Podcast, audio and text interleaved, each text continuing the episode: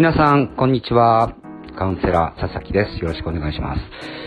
えーと、今日はですね、どういう人と結婚したらいいのか、この判断基準は何なのかっていう質問についてお答えしたいと思います。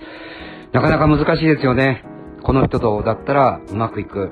この人とだったら途中でうまくいかない。いろいろね、判断基準あると思うんですけれども、一つお話ししていきたいと思います。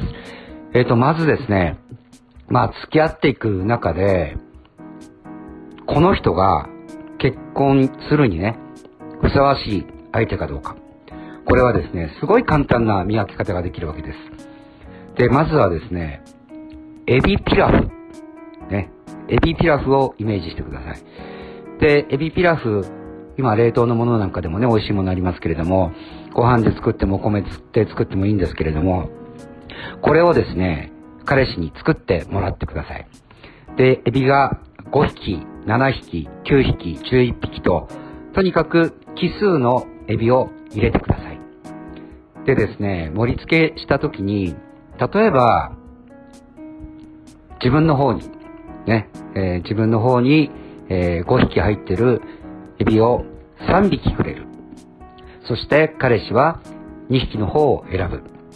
っていうようにですね、本当に本当にちょっとの小さいことをちゃんと与えてくれる人を選ぶということが非常に大事なんですね。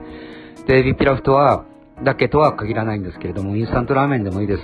小腹が空いた時にね、ちょっとじゃあね、あの、お椀にね、ちょっとラーメン食べないなんていう時に、インスタントラーメン作ってもらってください。そうすると、明らかに少し量の多い方、ね、ちょっと、えー、ネギの多い方、ね、こういう、えー、ちょっと多い方をちゃんとくれる男性、ね、えー、そういう方を選んでみてください。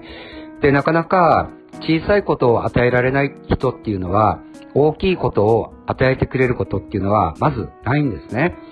で、優しさっていうのは、日頃の毎日毎日の生活の中の本当にちょっとしたところに現れますので、そういうところをちょっと基準にね、してみるのもいいのではないかと思います。ではまた、皆さん頑張ってください。